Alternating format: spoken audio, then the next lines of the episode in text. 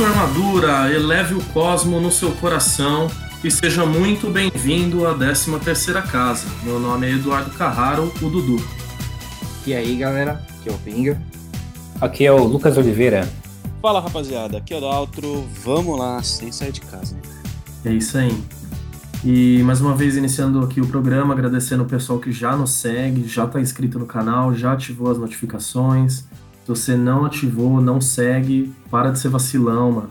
Vai lá, procura as redes sociais na descrição e passa a seguir nós, velho. É, pô. Isso aí. E queria aí também já avisar o pessoal que nos ouve, essa multidão que nos ouve, que os, agora que inicia a saga da, das 12 casas, os episódios naturalmente ficam mais densos e tensos. Então agora vai ter menos situações pitorescas, né? Então já fiquem avisados. Vamos ser menos da Toei. Exatamente. Beleza? E o episódio de hoje, dando início aí à nova temporada, de acordo com Netflix, é o episódio 42, ou o primeiro da quarta temporada, Cosmo Final. Pra gente, pit stop no funileiro. é, ótimo episódio, ótimo, ótimo episódio de introdução. É, tem que quebrar o gelo aí da, da nova saga, né? Se for levar em consideração a pressa que eles estavam, as, as armaduras estão cheias de, de reboque, né? Só a massa assim por cima. É, o negócio tá feio, cara. Depois que eles passam pelo, pelo Kiki, o negócio dá pra ver que tá feio. O Mu literalmente é o martelinho de ouro do rolê. É isso aí. o episódio se inicia com a Saori atingida lá, fica refletindo se ela morreu ou não, né? Até a aparição de um Mitsumasa muito creepy, cara. Putaço, Nossa, né, velho? Putaço ele parece que tá, velho. Porra, sinistro, velho. Quem tá comprando aí pelo YouTube, tenho certeza que o Pinga vai colocar agora um momento que mostra o Mitsumasa maravilhoso aí da Deep Web. Full pistola. Bom, e aí a gente já vai com um flashback, né? O Tatsumi começa arremessando Seiya pelo cabelo, cara. O, a força do Tatsumi me surpreende. é, um, é, um, é um grande flashback, né? É, esses flashbacks de infância, eles são sempre ótimos. Eles são, cara. E eu queria destacar também as costeletas do Seiya, né? Incríveis. Dignas da época do Elvis. É, Exatamente, uma homenagem. foi estiloso pro Santuário, né? Cara, e aí a gente vê então a criança escrota que a Saori era, né? Muito, cara. Puta, velho. Pra quem não viu os É o- episódios, a Saori tá querendo cavalgar as outras crianças da. Ela quer cavalgar o Seiya, né? E aí É. o Seiya não, não vai. E aí, naturalmente, né, aquele cara que a gente já sabe que tem aquela dificuldade na vida, Uhum. de respirar e falar ao mesmo tempo, ele talvez, é, vai lá e se presta ao serviço. É. Jabuzão da massa. É o famoso Jabu. Essa cena é- é uma cena clássica também, né, cara? A Saori montando o Jabu, cara. Que idiota que é esse moleque, mano. É. Não, e ele fica puto com o Seiya, né, mano? Que o Seiya não quer ir. Não quer Fica pistolaço. Não, é. É, mano. Tipo, o cara tá mais que certo, mano. E o, cara, e o bobão lá tá questionando. É, é daí que veio o verdadeiro conceito de gado, né? Esse é o primeiro gado aí registrado. Nada demais. Isso. E aí chega o Mitsumasa, né? Muito pouco satisfeito com o que tá vendo. É, então, Mitsumasa, né, nesse episódio, ele tem a função específica de ficar puto, né? É, São cinco minutos de episódio e ele já apareceu puto duas vezes. A galera tá testando aí a- os nervos do velho. Tava. Vai ver que é por isso que ele morreu cedo, né, velho? Vai ver que é por isso que ele morreu cedo. Toda hora tava putaço, velho. Pô, mas também o cara teve parece 100 uma foda. filhos, né, mano? É, mano. É, então. É, talvez tenha alguma relação. Faz sentido o que vocês estão falando, cara. O cara desgastou muito o coração durante os anos, né? velho? Não só o coração. Bom, e aí então esse flashback acaba, né? Com o Mitsumasa dando uma lição na.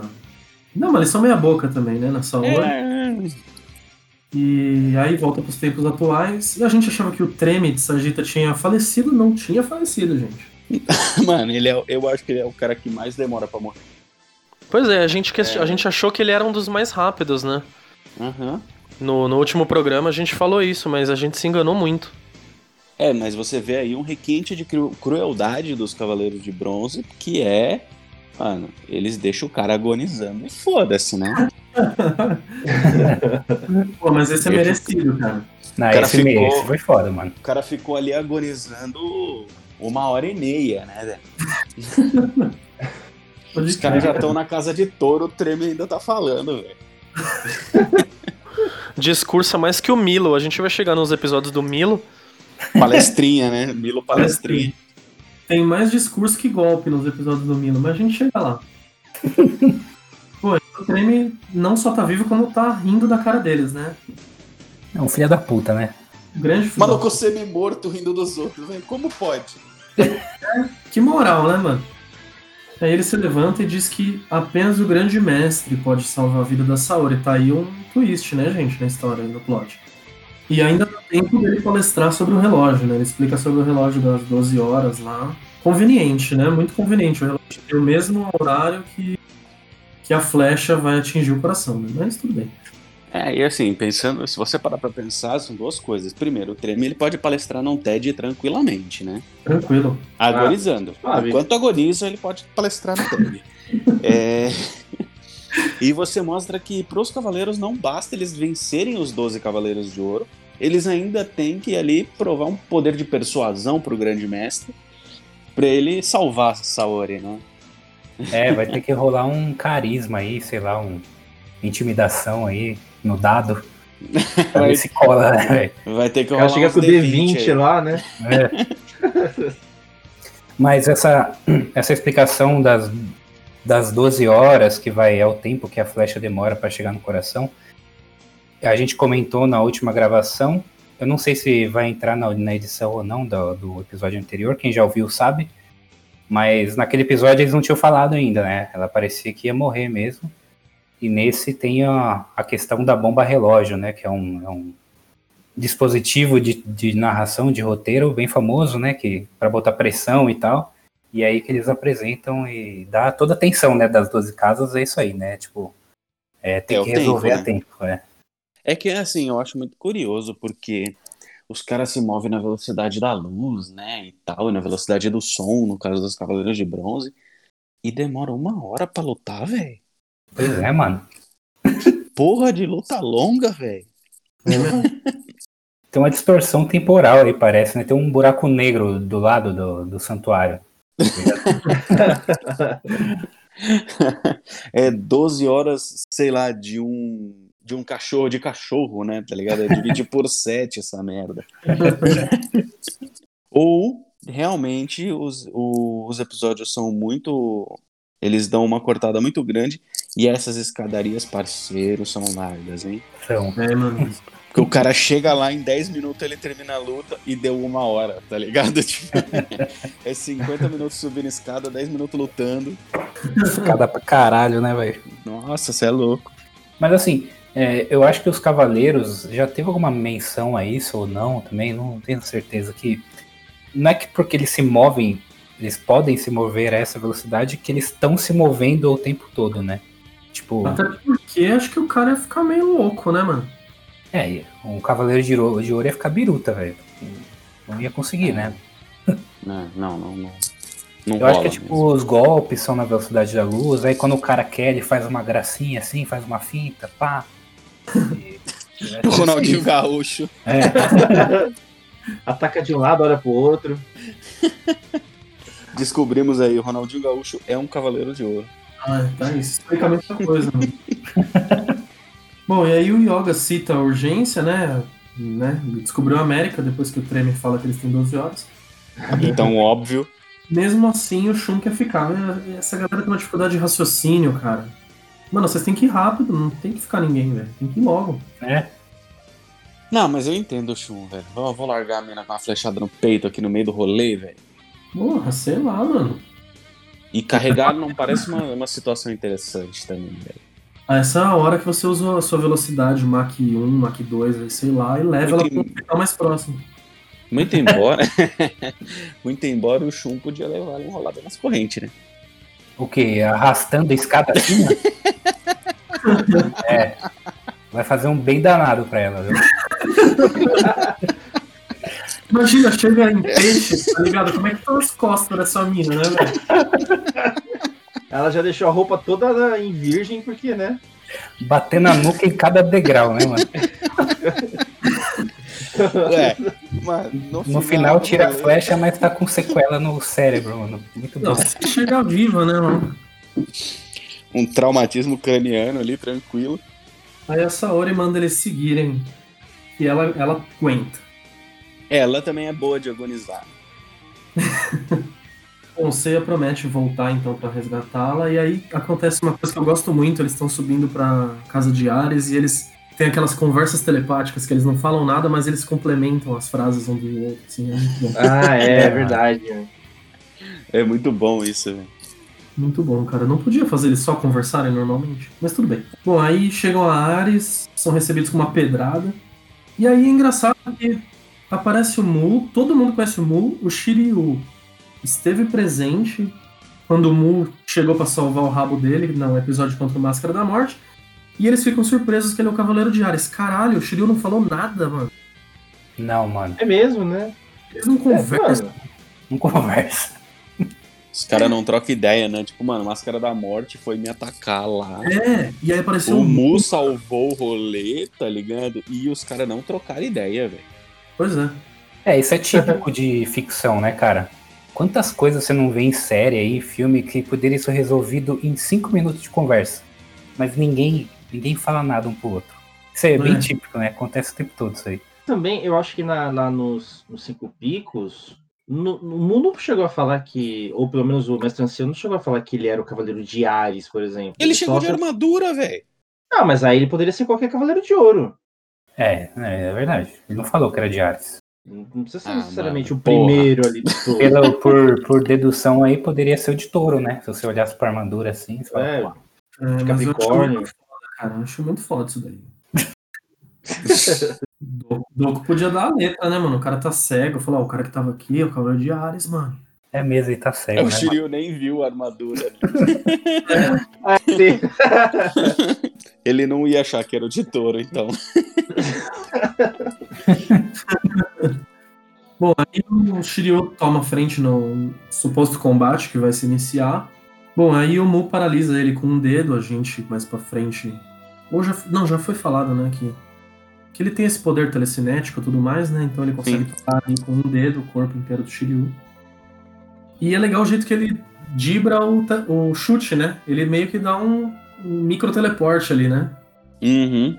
Uhum. Eu achei bem legal, ele dá uma sumidinha e volta, assim.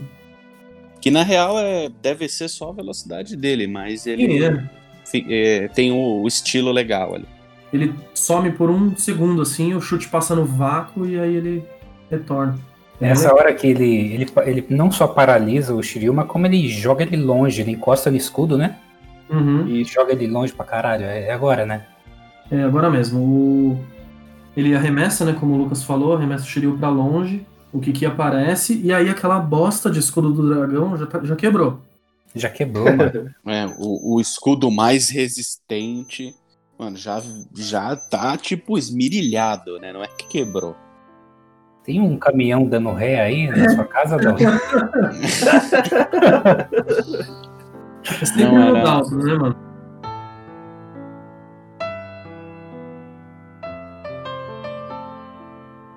Bom, aí o Kiki, então, formado em radiologia, começa a mostrar pra gente, usando seu poder de raio-x, as rachaduras no, nas armaduras. Mano, que, que, que ceninha escrota, né, velho? Nossa, cena muito feia. Ele ainda bota a mãozinha assim, ele faz um triângulozinho. É o triângulo do raio-x. Não, e antes ele dá uma cheirada na virilha do Sei ali, né? Mano, ele chega Dá, perigosamente perto demais, velho, da, da virilha do Sei. Eu não sei porquê, mano. dá aquela cafundela. Você é louco, mano. E sorte do Kiki que foi na primeira casa, né, mano? Se é lá em aquário, já fica mais complicado. Ah, e aí as armaduras estão todas rachadas, né? Em, é, micro rachaduras, né? Que não dá para ver a olho nu. Nessa hora aí, o Mu explica uma coisa que a gente chegou a comentar lá no primeiro programa, que também saiu na edição, que é o que a gente tinha comentado, que as armaduras, elas, no anime, né, pelo menos, elas têm esse poder de, de se recuperar como se fosse um ferimento mesmo, né? Como se fossem cicatrizes, né? Ela se recupera porque ela parece ter uma, uma certa vida própria. E os ferimentos, dependendo do tamanho, ela consegue recuperar, apesar de se enfraquecer, né? É, então, elas são literalmente como o organismo humano, né? E o Mu deixa isso bem claro, eu acho isso legal. É, dependendo do ferimento, se recupera, mas às vezes não se recupera 100%, né? Às vezes a, a recuperação é só superficial. Acho essa passagem bem, bem interessante. E durante essa palestra do Mu aí, o que é interessante também é reparar que o elmo dele é horripilante, cara. Nossa, É, mano. horrível, né, velho? A armadura de Ares é muito bonita, assim, eu acho, assim, ela em geral, né? Uma das mais Jogando o bonitas. elmo no lixo, ela fica maravilhosa. É. Ainda bem que o, geralmente o Mu aparece sem o elmo, né? Pelo menos na saga de Hades. Sim. Acho que nem ele gosta dessa merda. Mas a armadura de Ares é muito louca. Eu acho que a gente vai acabar falando de que todas são muito da hora, todas são uma das mais bonitas e tal. Mas t- também eu queria trazer uma coisa que todo mundo já sabe, mas é legal trazer isso, que o Kurumada, ele não só fez uma armadura, velho. Ele falou, ah, deixa eu fazer qualquer coisa aqui, fazer bonito e qualquer coisa. Não, o bagulho é funcional no sentido que ela se encaixa na forma da constelação que representa ela, mano. Isso é muito foda, cara. Eu Muito acho foda. muito da hora também. É perfeito, cara. Você olha assim a, imagem da armadura montada, no caso de Ares lá, um bode lá, sei lá que porra que é aquela. Você olha assim e fala, é, é isso aí mesmo, é o animal. E você vê as armaduras ali, você fala, arma- o ombro tá aqui, os, a- os antebraços tá aqui, perna, papo, peitoral, e tá tudo formando um animal ali. É muito, isso é muito bom, velho. Kurumada tá de parabéns aí, mano. É, não só de críticas, né? A gente vive aí com o Kurumada, a gente também elogia sempre que possível, né? Já falamos do roteiro, que ele cria muito bem é, crises, assim, né? Uhum. drama e tal. E eu gosto muito também dessa questão das armaduras. Mas o elmo de, de Ares é péssimo. É, o Elmo é meio feio, né? Sobre o bicho, eu acho que é um carneiro aquilo lá. É um carneiro, é. Carneiro. É, é.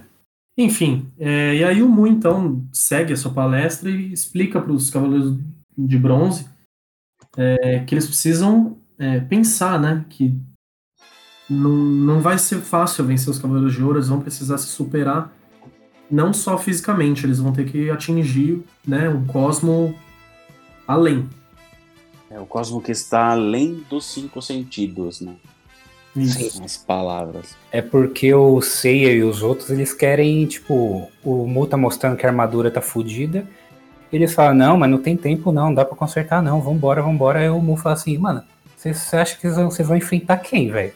Tipo, É.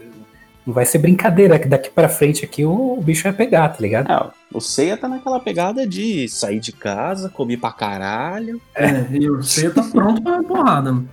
Mas ele tá pronto pra porrada faz uns 20 episódios que ele tá querendo invadir o santuário. Agora que ele chega no santuário, o cara vai querer parar ele. Que E aí nesse inteirinho aí, as armaduras já ficam prontas, isso leva um total de uma hora. É, Convenientemente, né? é bem conveniente. E ele usa aí o pó de estrela, né? Sim. Sim. Glitter galáctico. Que é a base do gol, do- dos golpes dele, né? A gente não sabe agora, mas na saga de Hades é um, ele mostra isso. E aí ele continua essa palestra aí que ele iniciou antes de arrumar as armaduras, sobre pensar em quem eles vão enfrentar e tudo mais, e aí ele fala sobre extrapolar, né, o, o sexto sentido e tudo mais. É, o Yoga nem sabe que existe o sexto sentido. O Shun que comenta. É, e o Shiryu tem um comentário perfeito enquanto né, o Mo tá fazendo a explicação lá. Ele, ele fala, né, que do- além dos cinco sentidos que todo ser humano tem, tem o sexto sentido, que o Shu completa, né, que é o da intuição e tal. E o Shiryu fala, ah, então o sétimo sentido é o que está além dos seis sentidos. Nossa, cara. O que o Seiya manja de matemática, que a gente falou no, no último programa ou no penúltimo programa. O Shiryu não manja, velho. Não. Só sabe da cólera do dragão mesmo, né, mano? e olha lá, velho. O Seiya faz uma conta absurda em dois segundos, cara. E o, e o Shiryu não sabe o que vem depois dos seis. E aí o Mo avisa que a única forma que eles vão chegar lá no topo é despertando esse sétimo sentido. E, bom, é isso. Eles seguem a viagem deles, chegam na segunda casa e não sentem Cosmo até então, né? E eles tentam entrar na casa e encontram uma parede. Essa parede tem nome, meus amigos. Aldebaran. É engraçado que eles tentam passar correndo, né? Mano, é muito, é muito, muito, muito, muito estranho, né, velho? Eles tentam, tipo assim, ah, não tô vendo ninguém, vou tentar dar uma, dar uma passada aqui na marota, tá ligado? Tipo, O gigantesco Aldebaran, que é enorme, mas não é aquele gigante que, tipo, você fala. Que nem o Dócrates, né? Que, tipo, chega a não É. fazer sentido, né? Ele é muito grande, né? Mas não, Uhum. não no nível. Ele não faz sombra no sol, né? É.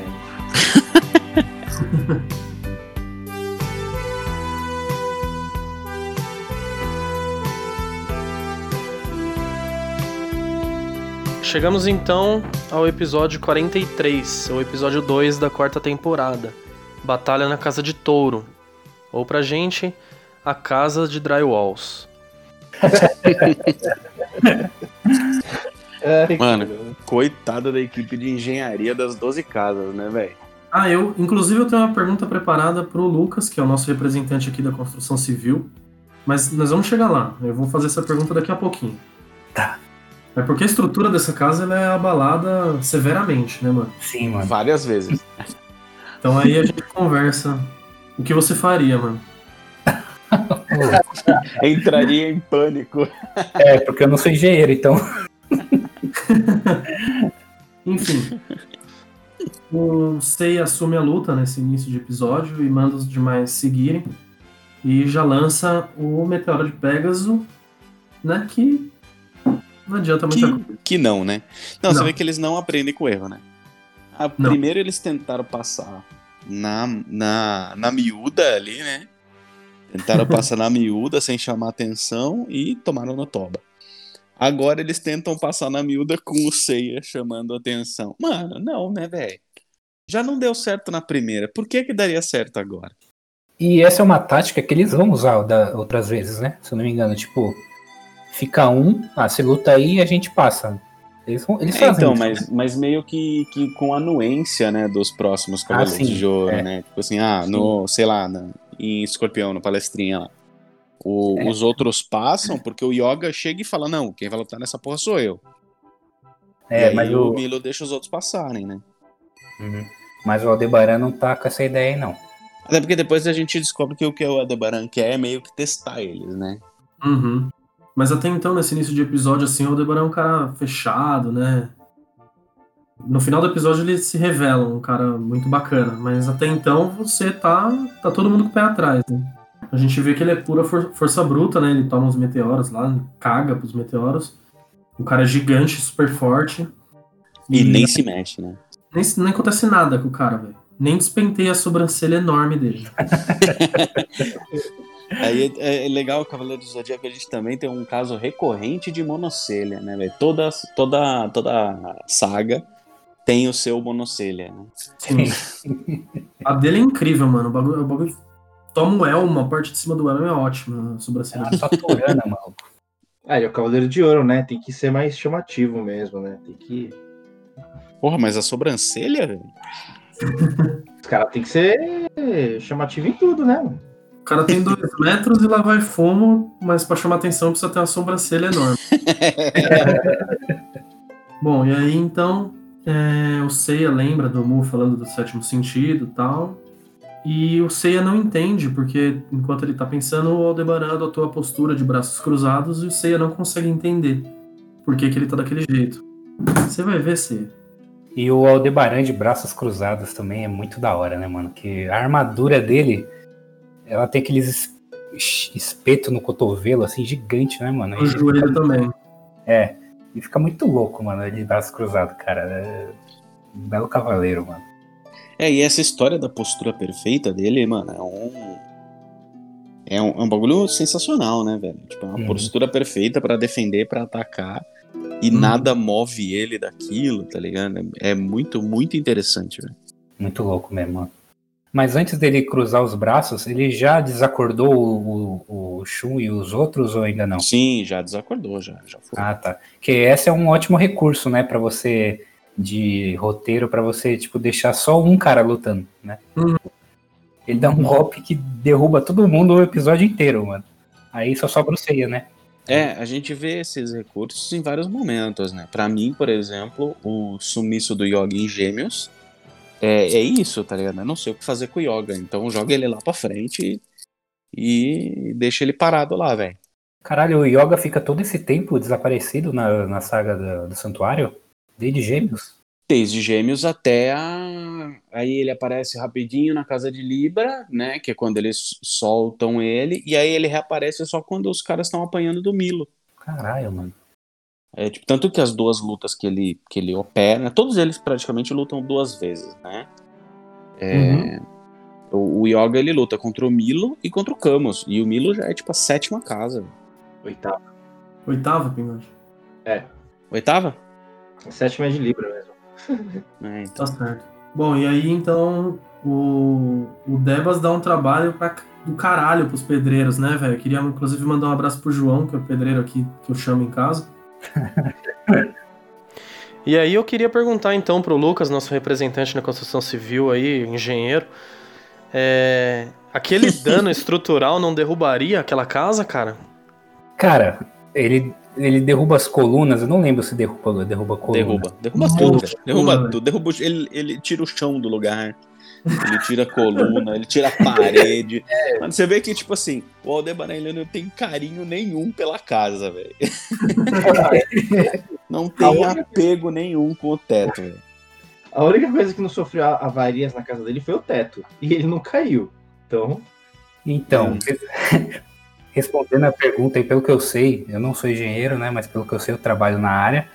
é, o que sustenta a casa são as colunas, pelo menos na, na construção típica do Brasil aqui, né? Tem alguns tipos de construções no Brasil que as paredes que sustentam, né? Que são a construção es- estrutural, né? Blocos estruturais, estruturais. Mas geralmente são as colunas e as vigas. E aí, se derrubar a coluna, meu amigo, é um abraço, né? Que aquilo tá ali por um motivo, né? A não ser que seja decorativo, né? As colunas. Inclusive, tem o, o nome coluna tem um motivo. né? Mas aí você tocou num ponto importante.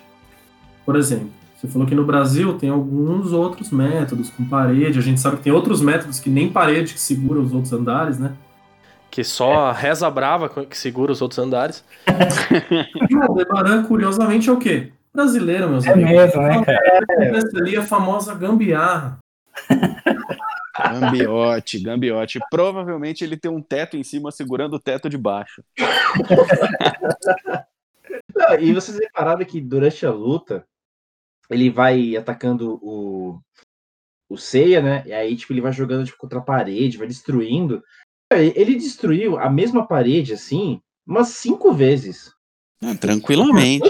E mesmo se você parar touro, velho. Não é, e mesmo se você parar pra pensar, falar, não, foi cada vez uma parede. Faltou uma ainda. Tá, tá faltando parede, velho. tá faltando parede, tá faltando cair o teto, tá faltando. Mano, tá tudo errado, velho. Tá tudo errado. Não, eu fico, eu fico me pensando, o responsável de engenharia do, do- das 12 casas ali. Um trampo, né? Mano, mano? depo- mano, É. depois que termina a nota do Aldebarão, o cara, velho, na hora que começa a luta, ele já deve entrar em pânico, velho. Vai falar, puta, tomei no cu, velho. Aquele maluco vai, maluco vai lutar de novo, velho. Puta que pariu, mano. Mano, Luta na escada, velho. Ou então, é, eles, tipo, a casa tem muitas colunas, né? Aquela casa estilo grego, né? Ou ele deve chegar pro cara aí que construiu a casa assim e falar assim, ó, coloca umas colunas falsas aí. Só pra eu jogar os caras nelas, tá ligado? Faz sentido, cara, faz sentido. Bota umas colunas falsas, enche de drywall no rolê, né?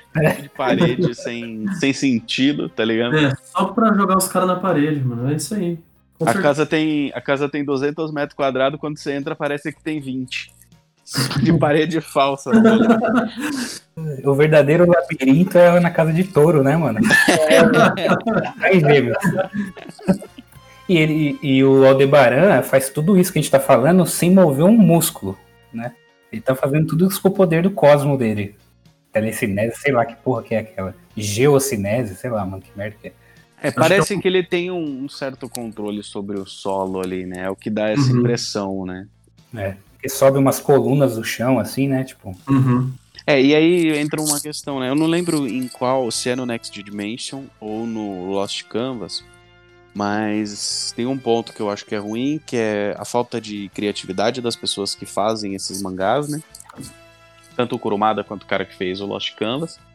Que eles fazem os cavaleiros basicamente com os mesmos poderes, né? No máximo, os Cavaleiros de Ouro, né? No máximo tem um, um a maisinho ali, e no próprio episódio G. E em algum deles, eu não lembro qual é, o, o, o Cavaleiro de Touro, ele tem esse poder de mexer com a, com a Terra mesmo, de, ah, de tá. controlar a Terra. Então talvez faça sentido aí, né? Ah, eu acho que é o do Next Dimension, o Ox. É, não sei. Puta, que nome ruim, Ox. Que nome péssimo, velho. É, é o touro de touro. É. Mano, que horrível. Ele tem o contador da morte de câncer também. É o Death Toll.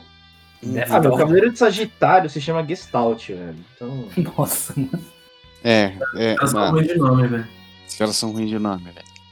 Esse Pô, aí é do Kurumada, né? Esse aí é do. É. Next Dimension é do Kurumada, é. Isso aí é pra botar na conta do Kurumada mesmo. E estamos de volta, então, a, a, na conta do Kurumada. Essa extensa conta que ele tem com a gente. Puta, gigante. E o meteoro de Pegasus, então, é repelido de braços cruzados de novo e o, e o Debas decide matar o Seiya no pisão, né, mano? E aí, quando o Seiya tá lá, perdendo, com, sem os sentidos e tudo mais, aparece a Saori, né? Mas é uma Saori pós a mamoplastia de aumento, né, mano? Já tá. Mano, total, velho. Siliconadíssima. e aí você vê que o Seiya já tá usando aquele recurso, né? É, na primeira luta, velho. Primeira luta, ele já usa o recurso do Revive. Sim. Né? Que, pra quem já jogou Cavaleiros do Zodíaco no PlayStation. é, no PlayStation 2, velho. Ficou mexendo no analógico, né? Os analógicos, assim. Isso, mas isso daí só pode usar uma vez, velho. Ele já usa logo em touro, mano. É tipo, é tipo o cara que vai no show do milhão e usa os, os universitários na primeira pergunta, né, mano? Na pergunta 1, um, exatamente. Esses universitários eram bizarros, mano. Mano, eram uns universitários burros, nossa. Puta, cara. O cara do primeiro ano de direito na Estácio, tá ligado? o legal, o, o, a parte mais legal é quando a gente vira universitário, a gente entende do que, que os caras não acertavam nada. Exatamente.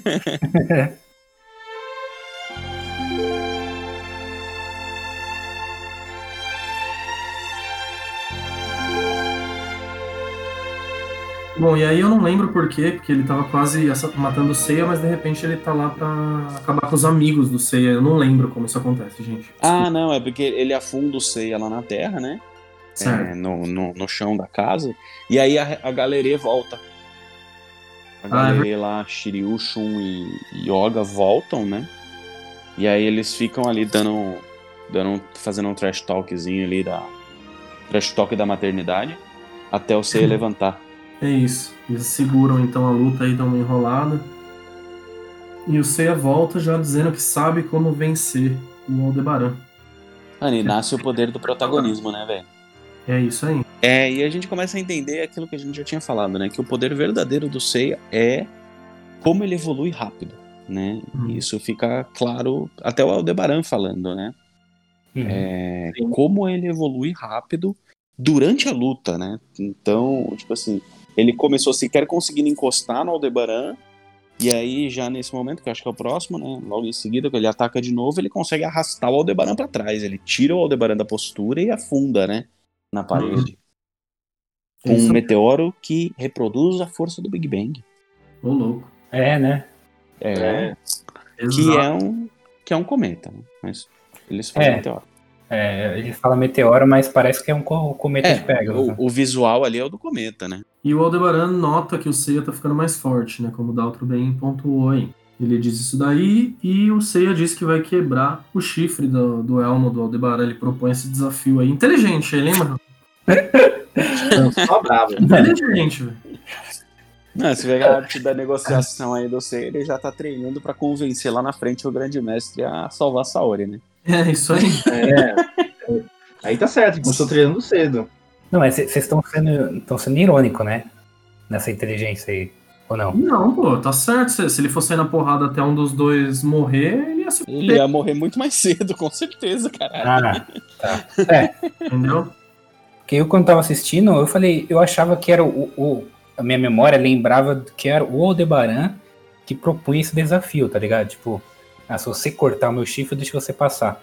Aí, na verdade, é o Seiya. Aí eu falei, mano, mas caralho, por que, que ele, ia, ele ia propor esse desafio? E por que, que o Aldebaran ia aceitar, tá ligado? Tipo, Então, é, eu tenho uma, uma teoria pra isso. O Seiya curtiu a ideia de arrancar a orelha da galera. Você vê que o movimento é o mesmo movimento É. que ele fez com o Cassius, inclusive. É mesmo. Então ele já sugeriu ali porque ele já tá sentindo que ele vai ganhar no rolê. E aí o Aldebaran aceita porque, mano, ele não acredita que o, que o Seiya vai conseguir. É a armadilha de ouro, brother. Então ele não acredita que o Seiya vai conseguir. Ele fala, mano, então beleza, você vai tirar? Vou tirar. Então se você tirar, você pode passar. Porque, mano, é isso. Você não vai tirar, tá ligado? E aí o cara foi lá e tirou. Então a inteligência do Seiya tá nessa molecagem, essa malandragem de fazer o Aldebaran cair nesse papinho aí. Exatamente. Exatamente. Ah, tá. Ousadia e alegria. Ousadia e alegria. O bruxo. Quase. Pior que o brasileiro é o Aldebaran, hein? Então, mano, Não era pra cair numa dessa, hein, mano? Não, não. Ficou, ficou claro, né? Ficou claro. ou então o, o, o Debas tinha batido aquela feijoada lá, que era quarta-feira, tá ligado? Pode crer, mano. Ele tava aquela papuçado. Depois do almoço, né? Aí ele falou, é, não quero mais. Ou era quarta ou era sábado, velho. Certeza que ele tinha É. mandado pra Juca, mano. Queria tirar aquela soneca. Ele falou, ah, vou deixar esse cara, vai. Vou aceitar esse desafio aí. Pelo menos eu não tenho que lutar mais. Isso aí. E aí, depois disso daí, né, o Aldebaran concorda, né, com, com essa proposta do Seiya. E a gente vê o Grande Chifre, a gente consegue ver um pouco melhor, que é aquela puta explosão cósmica que vai na direção do cara. É um golpe muito da hora também, mas a gente sabe como o Aldebaran é tratado nas sagas, né? Pois é, mano. É foda. É, é, é um dos caras mais desvalorizados e sendo bonzinho, né? Sim, ele é uma firmeza, cara. Mesmo não sendo vilão, ele é bem, bem desperdiçado aí, né? Máscara da Morte até. né? Dá pra entender um pouco, mas o Debaran, pô. Cara é da hora, velho. É, então. E nem Hades ele é tão valorizado assim, o que é bem triste. Não, acho que Hades chega a quase ser pior, mano. Eu Não sei, mano. É, Ele- então. Derrotado por um espectro menor, né? É, mano. É, o Aldebaran vira o grande bode expiatório do rolê, né? Daqui pra frente. A verdade é essa. É. Infelizmente ele sempre paga o pato, né? É brasileiro, né, cara? É. Cada dia é um novo 7x1, né? Na época eu não tinha levado ainda, hein, mano? Imagina. Ia ser pior ainda pra moral dele. O- então o Deba sente aí o verdadeiro poder do Seiya logo depois que ele ataca com o grande chifre. E ele até diz que o Seiya pode sim superar os 12 Cavaleiros de Ouro. Acho isso legal, essa passagem é legal. É legal e logo depois a cena também é bem da hora, é um pouquinho assim, né? Forçada se a gente analisar assim, mas enfim, o Seiya defende o grande chifre, é da hora, mano.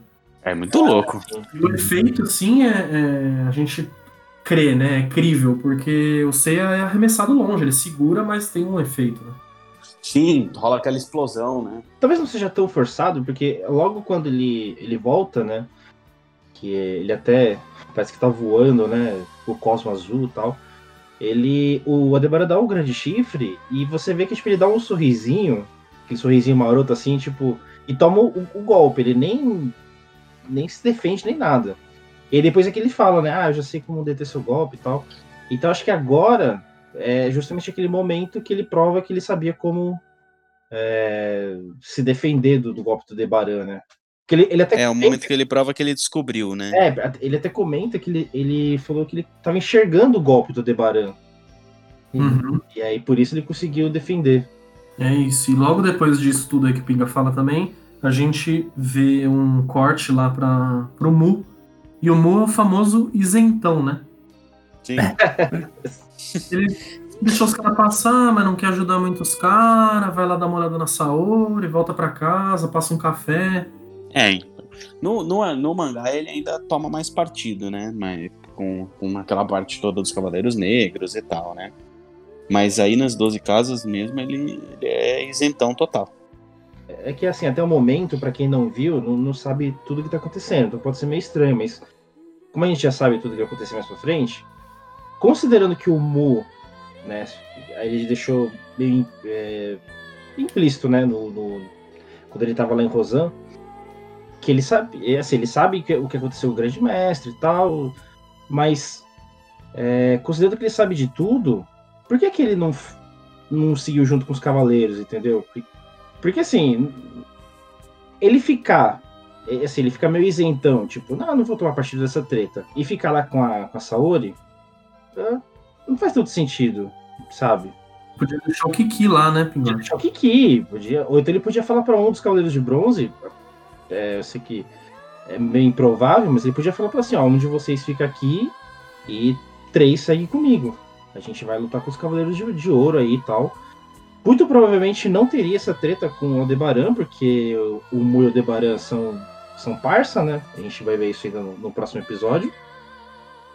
E, e aí seria o que? A treta seria a partir de gêmeos, né? Que é, ia estar tá valendo, vamos dizer assim. Eu vou, eu vou aqui ter uma boa vontade com o roteiro. E. Ah, verdade. E tentar justificar isso ao dizer que, velho, é, muito provavelmente ele sabe que a luta terminaria em mortes. Né, que, que teria mortes durante o processo. E morte de Cavaleiros de Ouro. E eu acho que ele quis reduzir isso ao mínimo, porque se ele entra na treta, assim, os Cavaleiros de Ouro, os lá de cima, os outros, iam levar a sério a luta 100% do tempo. Porque a gente vê durante a, a passagem das 12 casas mais pra frente que vários Cavaleiros de Ouro, e para mim, praticamente todos eles, todos os que perdem efetivamente, que chegam a morrer, eles são pegos de surpresa por um lampejo de sétimo sentido dos uhum. Cavaleiros de Bronze, tá ligado? Uhum. É então, se eles vão lutar a partir do momento com alguém que eles sabem que já despertou o sétimo sentido, mano, a história é completamente diferente, a luta seria completamente diferente, tá ligado? Uhum. É, é uma impressão que eu tenho. Talvez seja só uma boa vontade com o roteiro, talvez. Mas eu acho que faz sentido pensar dessa forma aí. É, mas a, a verdadeira resposta mesmo do mundo real é que o Kurumada ele queria que é, o protagonismo é dos caras, mano. Não é Lógico. É, ele não vai botar um, um Cavaleiro de Ouro para ajudar os Cavaleiros de Bronze, que são os protagonistas da série, né? Embora, embora teria sido muito legal se ele fizesse isso, porque a saga de Hades prova isso, né? Mas na hora foi o que ele pensou, né? Uhum. É, fica então... legal, né, gente? Fica bem legal ele subindo, se fudendo pra caralho nas, nas casas. foi uma boa escolha. Eles tinham que subir mesmo, foi da hora pra caralho eles derrotando os Cavaleiros de Ouro. É legal essas, essas discussões, assim, eu, eu, particularmente eu gosto, né? Por que não, né? Por que não foi assim, mas foi a melhor escolha, ficou legal pra caralho, por isso que o anime é essa, essa lenda aí.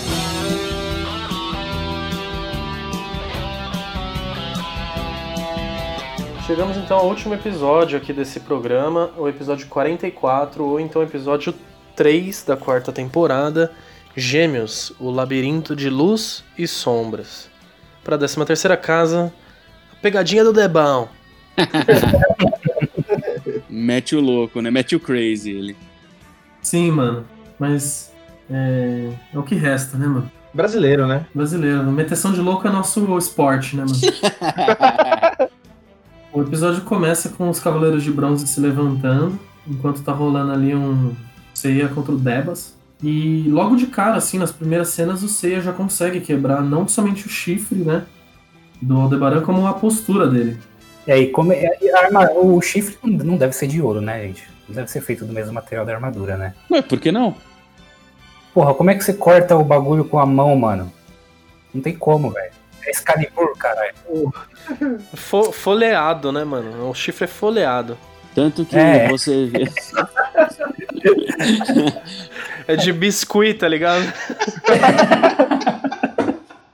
E aí, então, o o Aldebaran solta a frase que, que diz que o Seiya vai ser o primeiro e último a se gabar de ter feito isso. Realmente, né? Se você nunca mais aceitar um desafio desse, ninguém vai quebrar o seu outro chifre. Você se colocou nessa situação. Se você nunca colocar, nunca mais vão quebrar teu chifre mesmo. É, exatamente. Por que alguém quebraria o chifre? Perderia tempo quebrando seu chifre. Pois é. O cara pode te matar. Não, vou só quebrar o chifre. Inclusive, eles matam várias vezes, né? Então, quer dizer. É. É, Então, né, Debas, vamos, né? Vamos raciocinar mais aí na próxima, né? Brasileiro, né? Brasileiro, raciocinar não é o nosso forte. né? Bom, e aí o, o Devas, que já tá um cara um pouco mais firmeza aí, já tá trocando uma ideia e tal, até dá risada quando, quando você quebra o chifre dele, ele quer atrasar os Cavaleiros de Bronze, mano. Puta empata foda, mano. Ah, eu acho legal, velho. Eu acho legal o, o motivo, mas. Ah, é meio, meio cuzão, mas eu acho legal. Cusão. Tá aqui anotado. Cusão aqui, ao lado dessa cena. Eu acho legal porque, mano, se ele deixa passar os caras ali, é, eu acho que a percepção dele é que, tipo, mano, se passar sem lutar, vai morrer, mano. Então. Sim, sim, ele tá. é então É. aí pode ser até um teste pra saber se os outros estão assim no mesmo caminho que o Seiya. É, eu acho que é um teste claro. Pra mim é um teste claríssimo. Tanto que. É, é, puta, é- é que essa, parte do Aldebaran tem, tem uns furos assim, de roteiro que é foda, né? Porque. Rapidamente pegando a questão do chifre, se eu não me engano, acho que lá na, na luta contra o Shura, é, ele mesmo deve, deve falar, ou tem alguma citação em algum outro momento na- nas histórias, que fala que a única coisa capaz de cortar uma armadura de ouro seria Excalibur. Então, assim, é, considerando que veio de um Cavaleiro de Ouro, então só um Cavaleiro de Ouro poderia cortar uma armadura de ouro. E tome mão do Seiya. É, Não, mas a gente já estabeleceu aqui que o chifre é folheado a ouro, mano. Ah, isso, isso aí, eu, pra mim, eu nem vou entrar nessa discussão mais. E a outra é que o Camus fala que a única coisa que poderia congelar uma armadura de ouro seria o zero absoluto. E o que aconteceu com o Debaran? Ah, mas ali eu acho que foi um congelamento superficial ali, cara. Tanto que depois, depois mostra ele ali com, o- com o Mu e ele já tá com a mão descongelada. Não, sim, tipo, ele largou mão. Mas ah, ele, ele para, ele, ele fica impressionado como é que os caras conseguiram parar o- o- as mãos dele, entendeu? Tipo, o Aldebaran teve uma, uma reação de tipo de surpresa mesmo. Não foi não só pelo ato deles é, se juntarem, né, e mostrar algum potencial na visão dele, mas que tipo congelaram as mãos dele, entendeu? Eu acho que foi superficial, assim, também. Tudo bem, congelou, ele parou o movimento da mão dele, mas ele não ficou com a mão debilitada, sem poder se mexer nunca mais. É, tipo, É. parou o movimento, ele ficou surpreso, mas, assim, como o Dalton falou, na, na cena seguinte ele já tava sem, sem gelo e tal. Até contra, contra o, o Cisne Negro, se eu não me engano, o Yoga parece que é congelado, e aí você fala, nossa, E é que só superficial, aí- né? A Yoga, tipo, vai tirando assim, entendeu? É. Eu acho que é tipo isso, mano. O Yoga não cansou o zero absoluto ali, mano. Não, não, não.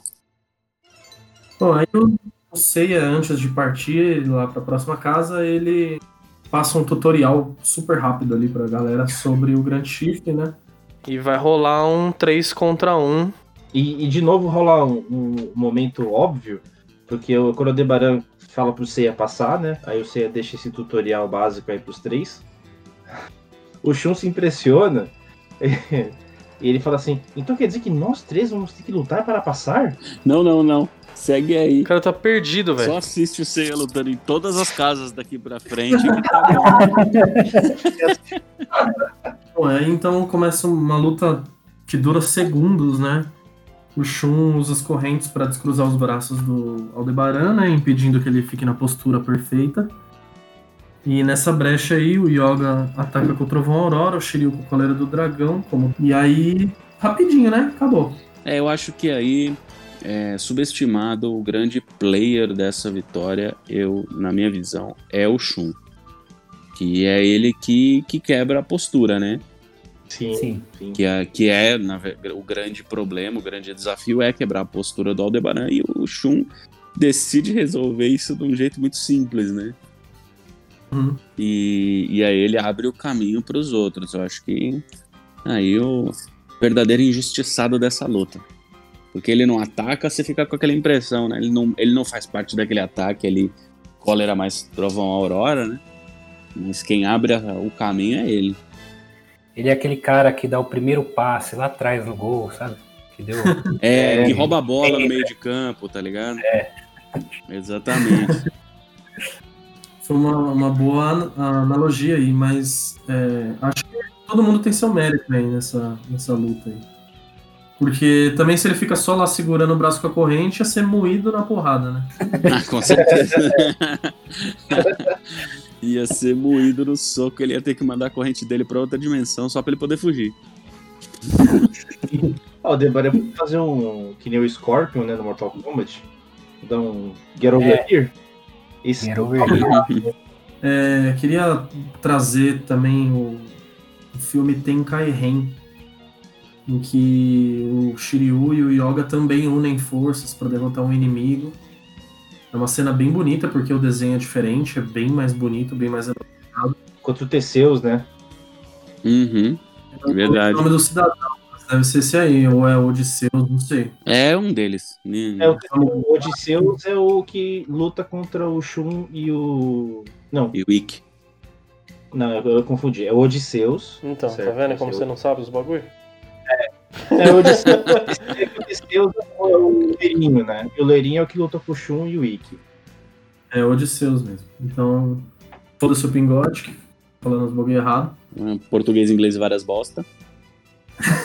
E japonês, né? E aí, vale a pena aí, você que nunca viu, joga aí no, no YouTube a cena aí, tem Kai Ren, Shiryu e Yoga, que você vai ver. Muito da hora a união do golpe deles. Muito mais bonita do que essa aí contra o Aldebaran. Até porque o bagulho foi feito no- nos anos 2000 já, né? O TKE. Então, qualidade de animação completamente diferente, né? Com certeza. Ah, é, a animação é incrível, velho. Como tudo que foi feito de Cavaleiros mais recente, Sim. assim, digamos, né? Muito depois da obra original, tudo é muito mais bonito, né? É. Não é não desmerecendo a obra original, é a tecnologia também, né? Ah, total, questão de tecnologia mesmo. Bom, e o Debas então permite que né, ele perde, tem os braços congelados, admite a derrota e permite que eles sigam, mas ele avisa os caras que o Seiya tá muito próximo do sétimo sentido, mas eles três não. Sim. Uhum. Fica claro, né? O Shiryu ainda não tá pronto. Só o Shiryu não tá. O Shiryu ainda não tá pronto. Bom, então a gente né, acabou aí o arco do- dos Cavaleiros de Bronze com o Aldebaran e vai lá pro Seiya entrando na casa de gêmeos, corre pra caramba, não percebe que tem alguma coisa estranha, mesmo que de vez em quando tudo, fi- tudo fique preto e branco. E aí ele vai parar na entrada de novo. Na verdade, a cena não é assim, ele entra na casa e vai, beleza, aí volta pro, pro Shiryu, Yoga e Shun. Aí eles chegam na casa, e na hora que eles chegam na casa, tem alguém vindo. Sim, E aí que alguém. E esse alguém é o Seiya. Ah, não é. é, não é- Rola uma tensão, né? É? É. Exato. Aí a gente descobre que na verdade o Seiya deu a volta lá dentro e voltou pra entrada, né? Sim. É que depois a gente descobre que quando eles estão lá dentro, a gente- eles veem trechos em preto e branco, né? Sim, sim. Como se luz ele- e trevas estivessem brigando entre si. E fatalmente ele viu isso também, a hora que ele tava lá sozinho. Então fica aí, né, a nossa decepção, a falta de, de atenção do Seiya. né? Aí eu queria tentar entender por que que quando o Seiya chega lá em Gêmeos, né? Ele, ele, tipo, ele o questionamento dele é, é, será que eu vou encontrar demônios ou serpentes aqui dentro? Ele nem cogitou encontrar um Cavaleiro de Ouro, né? O cara acha que tá no filme do Indiana Jones, né, mano? Tá caindo num calabouço cheio de serpentes. Isso lá. só vai acontecer na casa de Sagitário, amigão. É. Bom, e aí, então acontece isso aí que o Lucas já narrou pra gente. Eles, os outros três chegam e se deparam com o Seiya e depois eles decidem entrar juntos. É, aí a gente vê a cena que também já falamos, em que né, as trevas e a luz habitam juntos a casa de gêmeos e tal, e eles saem de novo lá, né, na frente. Uhum. Mas aí vai pra, pra uma cena do Mu e do Aldebaran trocando ideia. Essa cena é muito boa, velho. E, e o Mu aparece, tipo, é, tá só o Aldebaran assim, e tem uma pedra. Aí o Mu se teletransporta pra cima da pedra, aí ele aparece, aí o Aldebaran, e aí Mu? Aí o Mu dá um pulinho pro chão, né? Aí eu falo, por que, que ele se teletransportou pra cima da pedra, mano? Ele não poderia evitar isso. Mas caraca, ô Lucas, dá pra perceber que se você tivesse o teletransporte, você ia ser um gordaço, né, velho? Você ia evitar lógico, dar né, um passo, mano. Mano, um passo, velho. Um passo, mano. Só faltou. Ah, por que, que ele não se teletransportou de cima da pedra pra baixo? Tá ligado? Mano, caralho, deixa o cara se mexer, velho. Tem que se movimentar um pouco, né, mano? E o, o legal é que você vê que o Mu tá realmente preocupado com a segurança da Saori, né? Porque ele já deixou ela lá. É, né? Né? É engraçado que ele, ele chega tirando onda com o Debaran, né? Ele, ah, você quer que eu dou um jeito nesse chifre aí? O Debaran fala, não, todo mundo já sabe que eu sou corno, então deixa, por que que vai? Não adianta mais esconder, né? É, deixa quieto. O Mu nessa cena é a prova de que é um tédio, né? Ficar ali, cara. Porra, total. Pô, me passa alguma coisa pra fazer aí, deixa eu arrumar esse chifre aí, mano. O Mu, o Mu não pode ver uma armadura meia boca que já ataca, né, velho? É, mano. É, Ainda tem uma criança, né, que tá enchendo o saco dele lá na casa, né? Então ele tá, só quer vazar, mano. E o Aldebaran explica pra ele que é, deixou eles passarem porque percebeu que eles não são traidores. Mas ainda assim você vê que é interessante, né? O Aldebaran ainda, ainda acredita que o grande mestre é, é o grande mestre de verdade e que é, Atena tá lá no topo, né? Uhum. Mesmo apesar, mesmo tendo deixado os caras passarem, ele ainda acredita nisso. Eu achei interessante isso. Tipo assim, não foi porque ele mudou de ideia. Ele só sentiu neles um, uma verdade. um- uma, uma determinação que um traidor não teria, né? Uhum. Bom, aí então o o Aldebaran descobre sobre a Saori, o Mu começa a contar tudo, teoria, né, do grande mestre ser um, um assassino. Eles conversam sobre gêmeos, é, sobre o fato dela não ser habitada, né? Mas eles sentem uma cosmoenergia lá, ficam até assustados e tal. Ah, ele chega a falar que é, se o Cavaleiro de Gêmeos estivesse lá, seria a luta mais terrível que eles teriam, né? Se não me engano. Sim. Ele chega a mencionar isso. Sim. Uhum. E aí o, o Aldebaran afirma que o cavaleiro tá lá, né, velho? É, E, ele fala. e não tá, né? É, vamos voltando ao episódio, então. É, os Cavaleiros de Bronze acabam voltando para a entrada da casa de, de Gêmeos.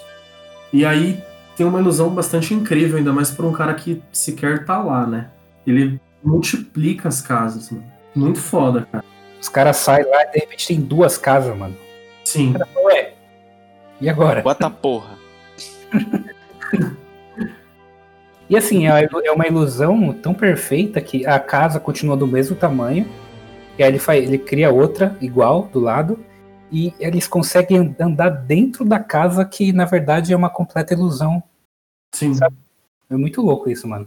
E a gente vê aí, então, uma primeira pincelada do poder incrível do Saga. Que é o Cavaleiro de Gêmeos, né? Isso, poder de gêmeos, pra quem não conhece. O Yoga sugere é, a todos eles que eles se dividam em duas equipes, né? Ele já nem tem mais pretensão de dar rolê com o Seiya, depois daquela vez que ele foi esnobado. Aí ele já divide, fala, mano, vai, Shiryu e Seiya vai pra um lado, vai, Vai, vai, vocês gostam de andar junto, vai vocês dois aí. Não, ele não quer se submeter ao fato do, do, do Seiya ter que falar, não, Shiryu vai comigo.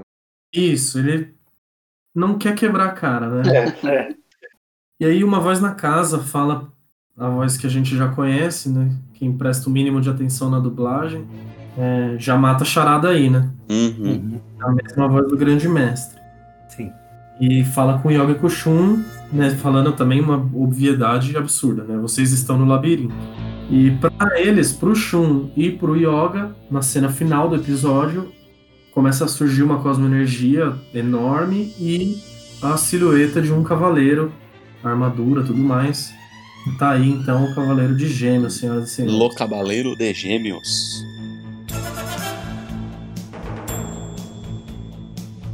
Bom, pessoal, no último programa a gente começou aí a indicar filmes, séries, livros para vocês, é, não só nesse momento de quarentena, para vocês se divertirem, para vocês enriquecerem aí seu conhecimento. E hoje não vai ser diferente, vamos indicar e eu começo hoje. Bom, a minha indicação vai para quem gosta de ficção científica. Na última semana, a Amazon Prime adicionou ao seu catálogo a série Battlestar Galactica, é... Primeiramente, você tem que assistir uma minissérie de dois episódios, tá lá também no catálogo deles. E ela contextualiza toda a série que vem a seguir, que não é também tão longa, né? São apenas quatro temporadas, aproximadamente 70 e poucos episódios, então é razoavelmente curta aí para você acompanhar. Essa série é um remake de uma série do mesmo nome, lançada na década de 70, e fala sobre a criação de uma raça de robôs é, feita pelos humanos e como eles se rebelaram. É, com o passar do tempo, essa raça de robôs, que são os Cylons, é, decide atacar e acontece, né, de forma bastante resumida e simplista, que pouco resta da humanidade depois disso. É, entre as, o pouco que se salva, tá essa nave, a Galáctica, é, e uma pequena frota de outras naves é, menores. A série acompanha as relações políticas, religiosas, é, sociais, enfim, é, humanas, né? Que se desenrolam nessa busca por um novo lar, enquanto eles precisam fugir dos Cylons que estão perseguindo eles no espaço.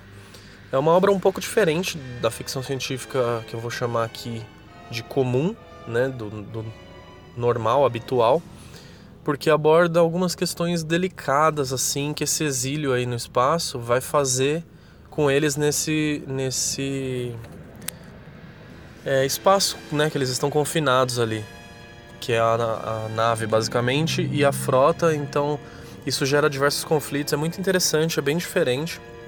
Eu recomendo para quem gosta também de política, sociologia, alguns temas bem interessantes que acabam sendo abordados de uma forma bem natural, bem leve, não é chato então eu recomendo.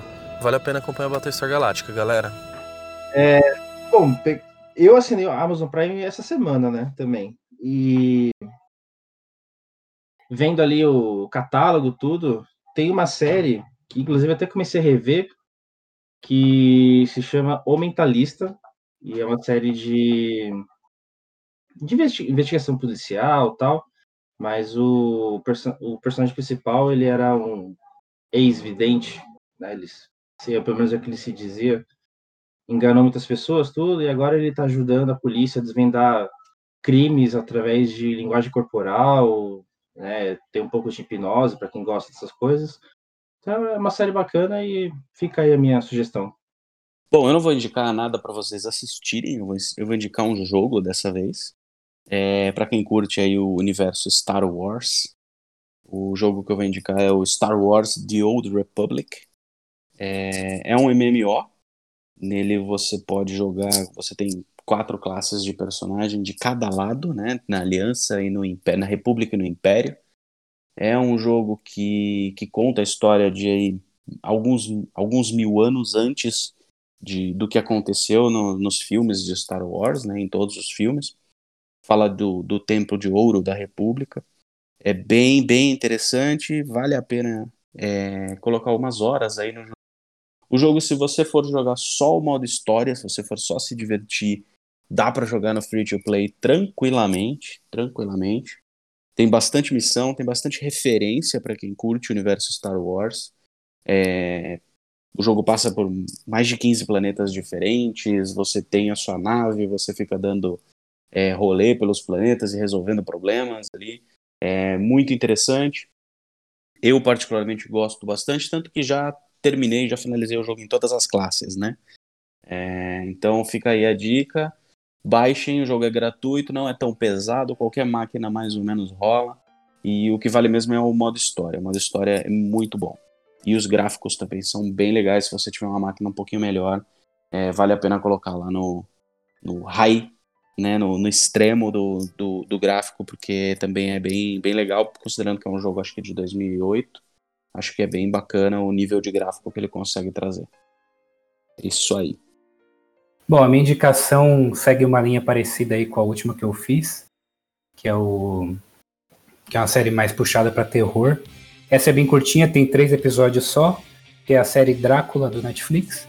Eu gostei bastante, é uma releitura do clássico aí do, do Bram Stoker. E tem uma pegada modernizada, apesar de se passar no, na época do que foi que é a história do livro original, né? Tem a pegada moderna, que é da, da de filmagem moderna e tal, ele tem uma releitura bem legal e é meio perturbadora e ao mesmo tempo bastante criativa. E eu gostei bastante. Três episódios só. É isso aí.